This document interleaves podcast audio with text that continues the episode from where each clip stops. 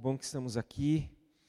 Que bom que nós podemos falar do que vamos falar.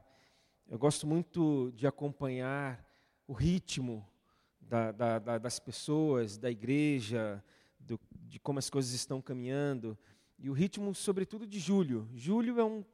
Ele desacelera um pouco, de, de alguma forma, por conta das férias escolares e, e muitos acabam aproveitando também esse período para tirar suas férias. E, é, e essa desacelerada permite alguns momentos é, que no dia a dia não são possíveis de reflexão, de reposicionamento.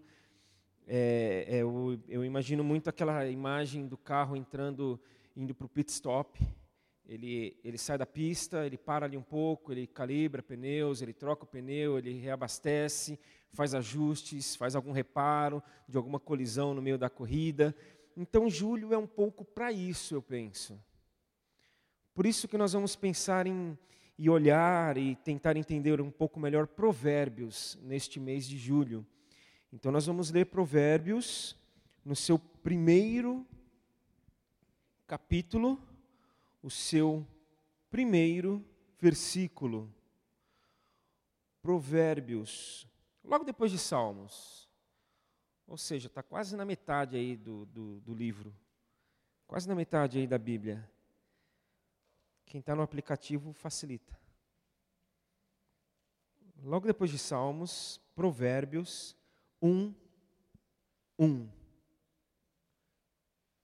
E nele nós lemos: Estes são os provérbios de Salomão, filho de Davi rei de Israel.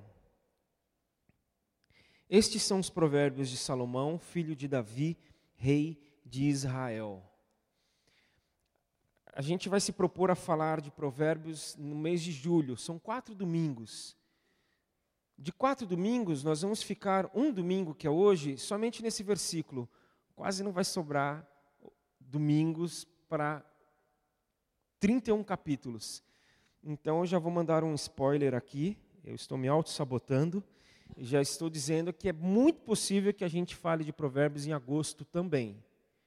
Né? Porque não é justo um domingo para ficar num versículo e, e todo o resto do, desse lindo livro em três domingos não, não vai ser suficiente. É, porque é muito rico, é muito precioso e por isso que eu te convido à oração mais uma vez agora pedindo para que Deus nos ajude, para que Deus nos ilumine, para que Deus nos conduza nesse gostoso passeio pelos provérbios. Então, se você quiser aí no, no, no seu íntimo, falar, Senhor, abençoa nós, abençoa a nossa igreja, abençoa a nossa caminhada, abençoa a minha, a minha família, abençoa o meu amigo que está comigo aqui hoje, abençoa, Senhor, por meio da Tua palavra, durante este mês, agosto também, durante esse tempo em que nós vamos querer ouvir a tua voz, ouvir os teus provérbios, tomar conhecimento da tua sabedoria.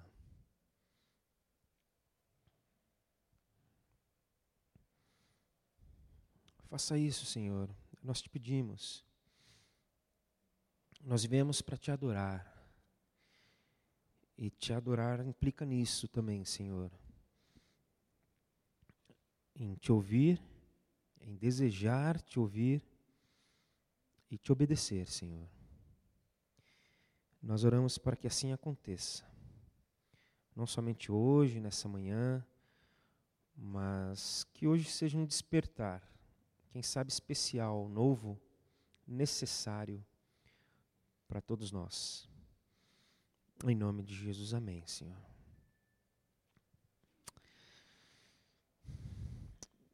Eu gosto muito de uma frase de um outro sábio, querido Ziel Machado, que diz que nós não fomos criados para o céu. Nós não fomos criados para o céu. E, e essa afirmação é fantástica, gente.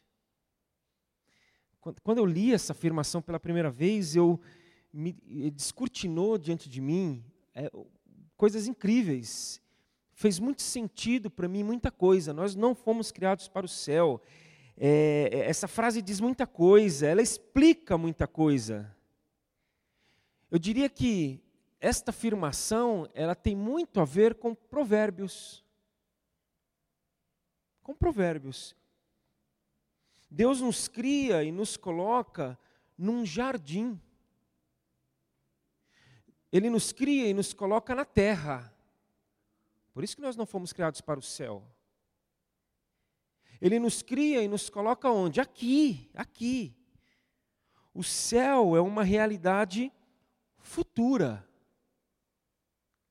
Futura. Um dia, gente. Um dia. Que bom, mas um dia. É interessante algumas igrejas, alguns contextos religiosos, em que nós ouvimos frases como: Nossa, a gente espera que é viver o céu na terra. Ou então nós vamos fazer tal atividade, nós vamos ter um encontro em que o céu vai descer. Já ouviram? Interessante. Mas por que, que a gente não fala, nossa, vamos viver a terra na terra? Vamos, vamos viver a terra na terra. A, a terra vai se estabelecer de fato. É, foi muito legal, algumas poucas semanas atrás, num dos encontros de jovens que tivemos, em que a gente se propôs a falar um pouquinho Deus. Onde Ele está? Onde Deus está?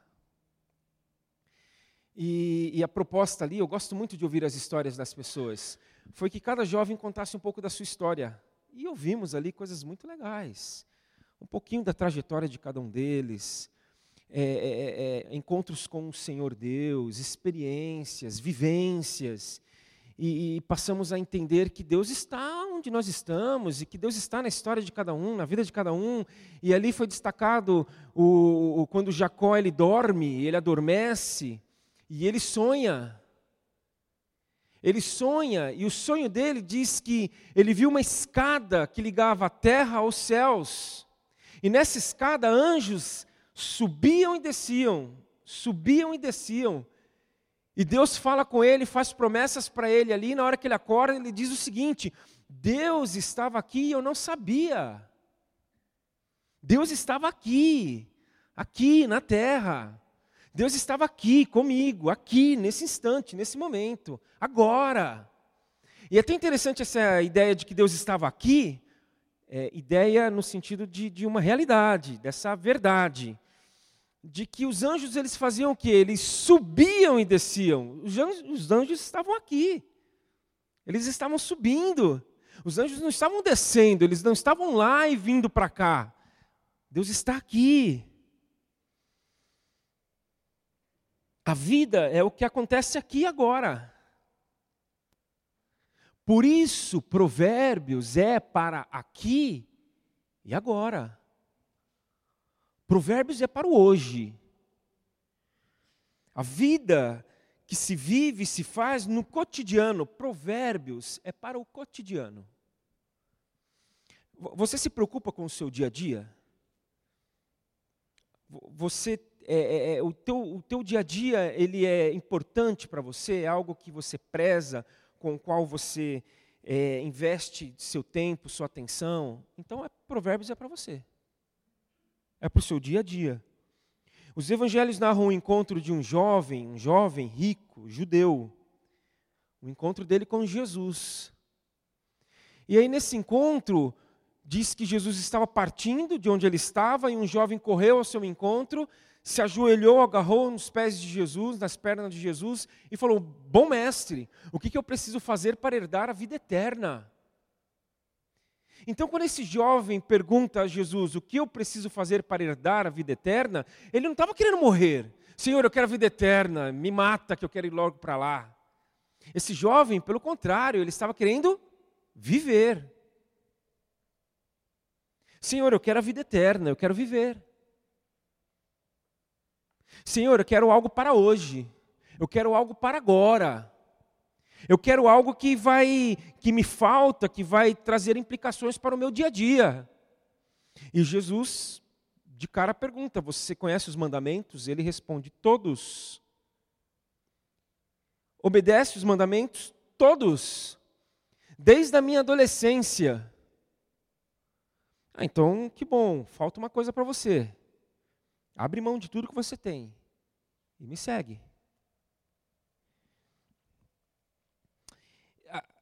Este jovem, ele, ele não estava querendo, como eu já disse, é, é, que a sua vida acabasse, eu quero a vida eterna.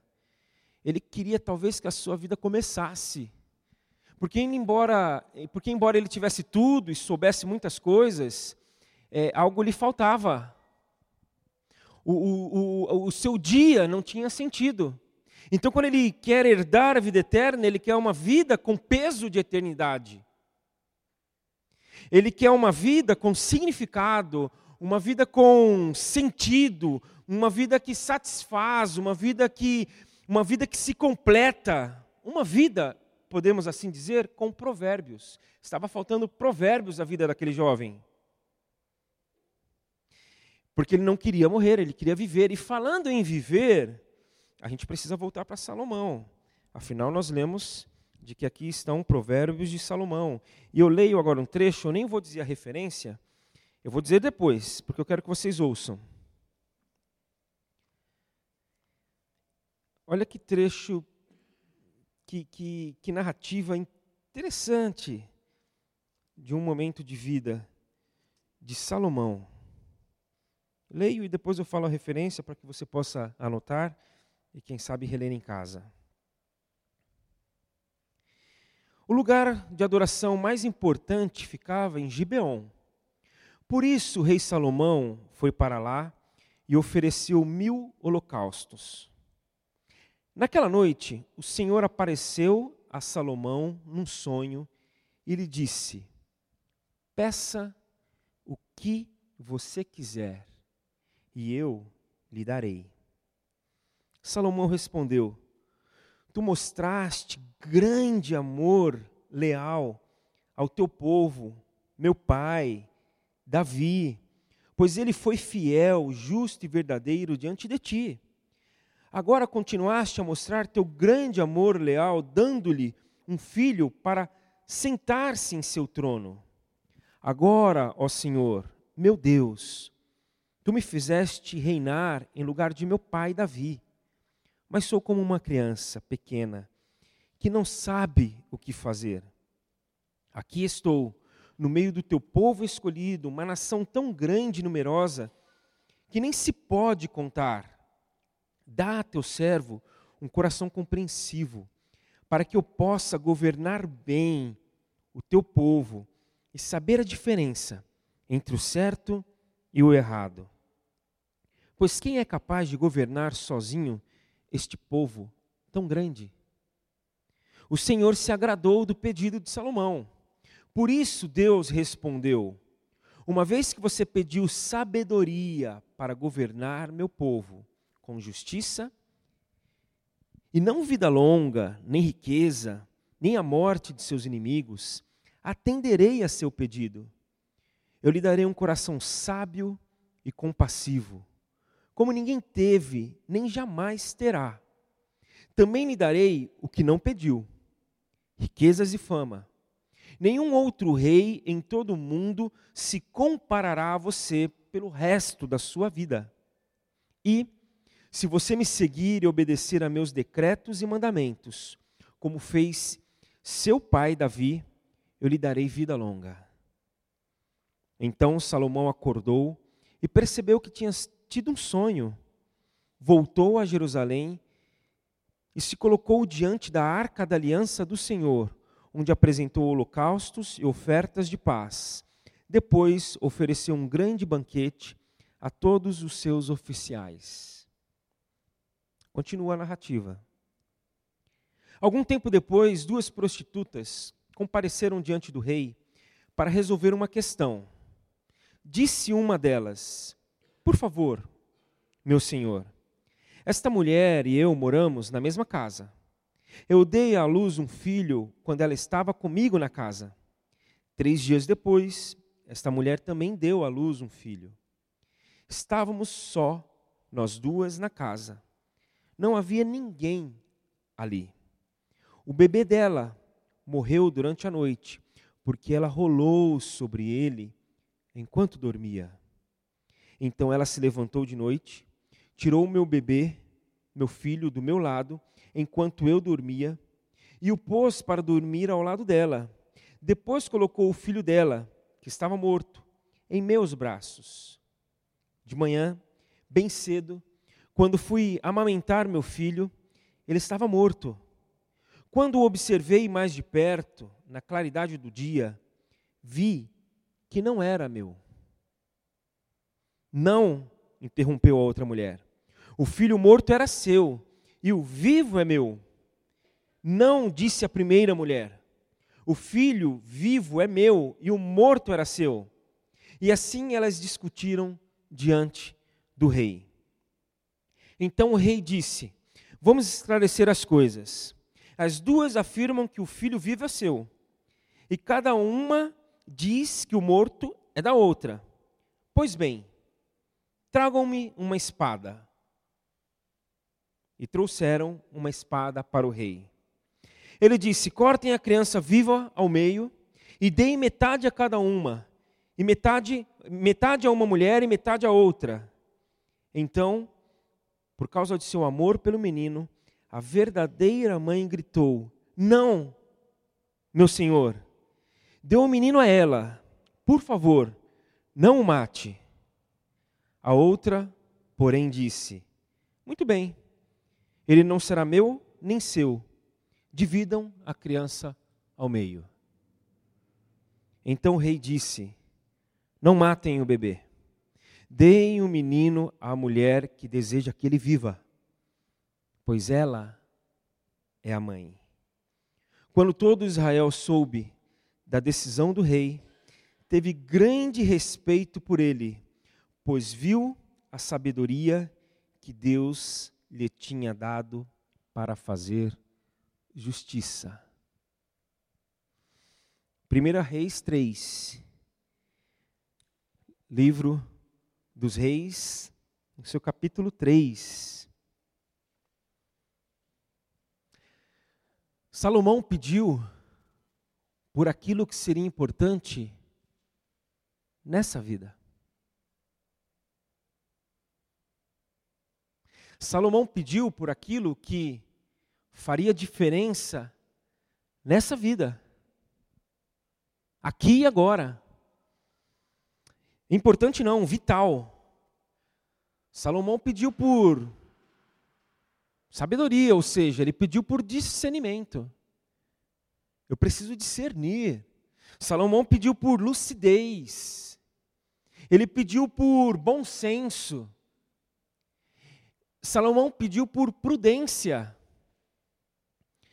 Já contei para alguns, em alguns momentos, é, é, me vi com essa lembrança diante de mim, na necessidade de compartilhar com algumas pessoas, uma fala de um professor que eu tive muito querido, o pastor Jorge. Ele disse assim para mim uma vez, Marcelo, ele disse a respeito do pastor, mas eu, eu, eu amplio essa orientação dele para qualquer cristão. Ele dizia: o pastor, ou um cristão, uma pessoa, precisa ser espiritual, precisa ser inteligente e precisa ser prudente. Ele falava isso para mim. Não basta ser prudente e inteligente, tem que ser espiritual também. Não basta ser espiritual e inteligente, precisa ser prudente também. E aquilo sempre me chamou muita atenção, porque invariavelmente nós buscamos ser espirituais, e quando não somos, a gente às vezes até finge um pouco, né, que é. Isso não é legal não, gente, mas a gente faz isso. A gente busca a inteligência e a gente relega um pouco a prudência às vezes. Então, invariavelmente, quando me lembrava dessa orientação desse querido professor, era num contexto em que eu dizia para as pessoas: nós precisamos de prudência. Nós precisamos, nós precisamos dessa lucidez, desse discernimento, dessa sabedoria. E, e, às vezes a gente está numa rede social e a gente ouve assim um post, né, lê um post. Este é o vídeo, por exemplo, mais fofo que você vai assistir hoje. Eu vou dizer que esta é a frase mais óbvia, óbvia que você vai ouvir hoje, tá bom? Presta atenção. É a mais óbvia que você vai ouvir hoje. A vida, ela é feita de decisões. A vida é feita de decisões. A vida é uma sucessão de decisões que nós tomamos. Nós precisamos tomar decisões o tempo todo.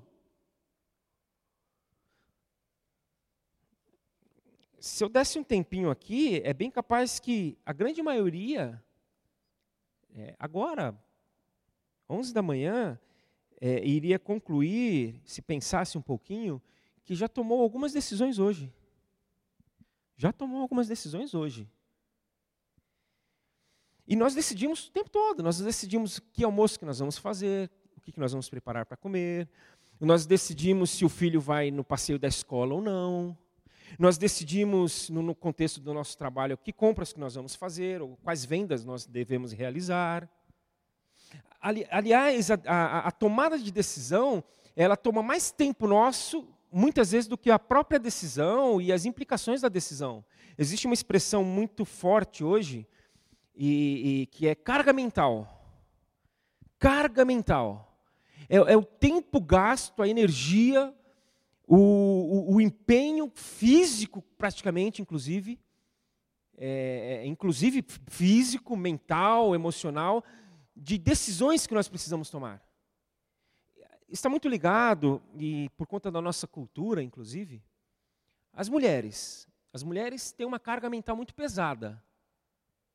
É, viu, homens? É para gente um pouquinho essa fala também.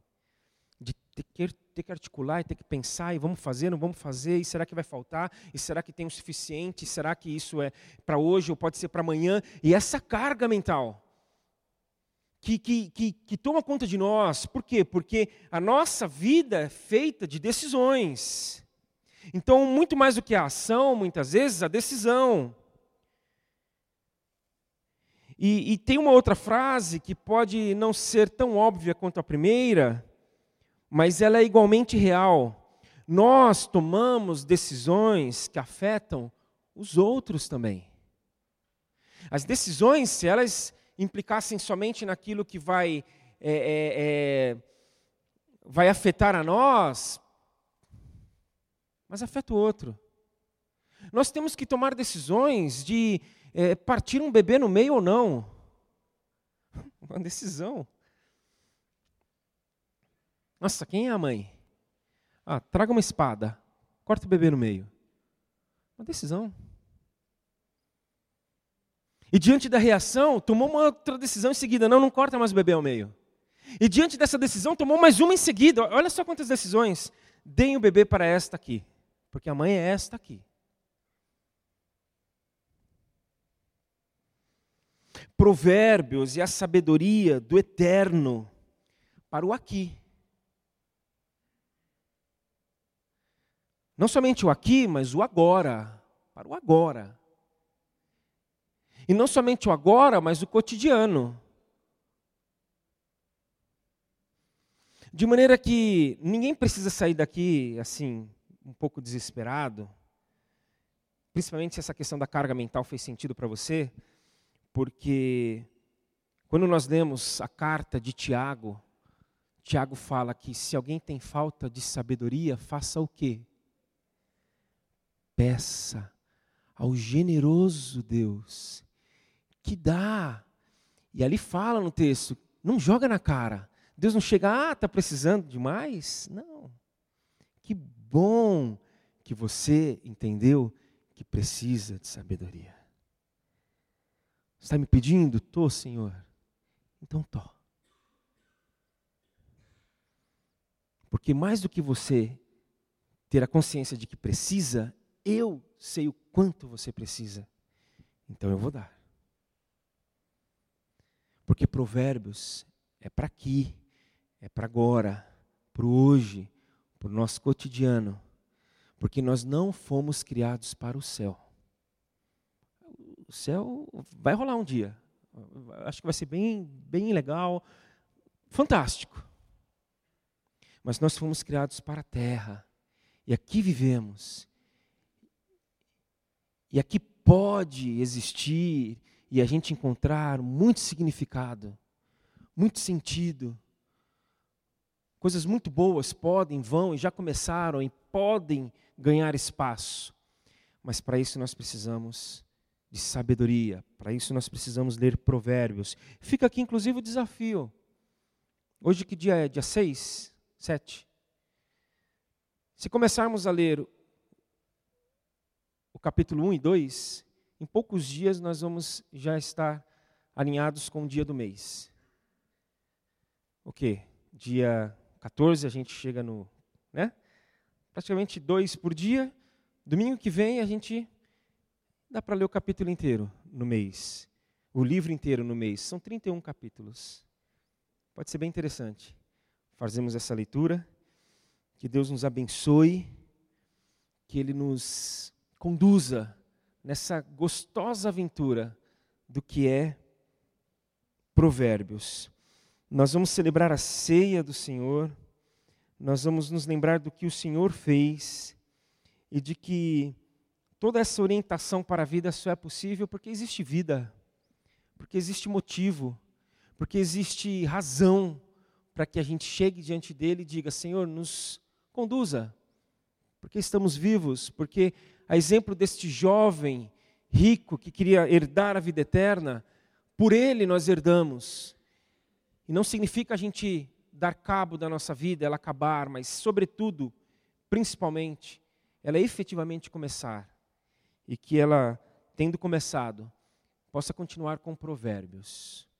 Nós vamos cantar uma música antes da ceia, mas antes de cantar, é, eu quero apenas lembrar que esta semana a Assembleia da Convenção Batista do Estado de São Paulo começa, na terça noite. Eu já enviei alguns comunicados para aqueles que puderem se voluntariar para trabalhar durante esses dias, façam isso, e um grupo tem feito. Ainda hoje pela manhã uma pessoa me procurou, Marcelo, como que é mesmo isso aí? Então hoje à tarde nós vamos enviar para a organização os nomes, período, e atividade. Se você ainda quer e pode, manda uma mensagem para mim, assim que acabarmos aqui. Marcelo, eu posso tais dias ou tal dia para fazer tal coisa, é, tal período. E, além disso, fica um convite, sobretudo, para quarta-feira à noite. É a abertura da Assembleia. Quarta-feira é a abertura oficial. É, é um encontro diferente. Quem não conhece, vale a pena conhecer, ver como é que funciona. E, e tem tudo para ser uma semana abençoada pelo Senhor. Na outra semana teremos aqui o Café da Visão Mundial com o Ed René. É, as vagas se esgotaram, mas quem pôde se inscrever certamente vai ter um tempo aqui importante para tomarmos um pouco mais de conhecimento do que a Visão Mundial tem feito no Brasil e no mundo. E fomos com os adolescentes no cinema, foi bem legal bem, bem gostoso. Ontem os jovens se reuniram e tivemos ali um, umas comidas típicas. É muito frio, mas o pessoal se animou para estar junto. Algumas pessoas perguntaram a respeito do nosso arraiá, da nossa festa na roça. É, na última hora a gente resolveu dar um passo atrás e viu que muita gente já estava viajando ou ia viajar e decidimos deixar o mês um pouco mais leve, ia ficar um, um pouco pesado para aqueles que aqui é, vão ficar. E, mas não deixa de fazer não, convida seu amigo aí, seus amigos para sua casa, faz lá um bolo de milho, é, um chocolate quente, convida quem você quiser e, e, vamos, vamos nos reunir durante esse mês, vamos estar juntos, porque o Senhor continua conosco. E cantemos agora, orando, Senhor, é, dá-nos sabedoria Senhor, conduza-nos ao estudo dos teus provérbios, para que a gente aprenda o bem viver de uma vida que é aqui, agora, é cotidiana.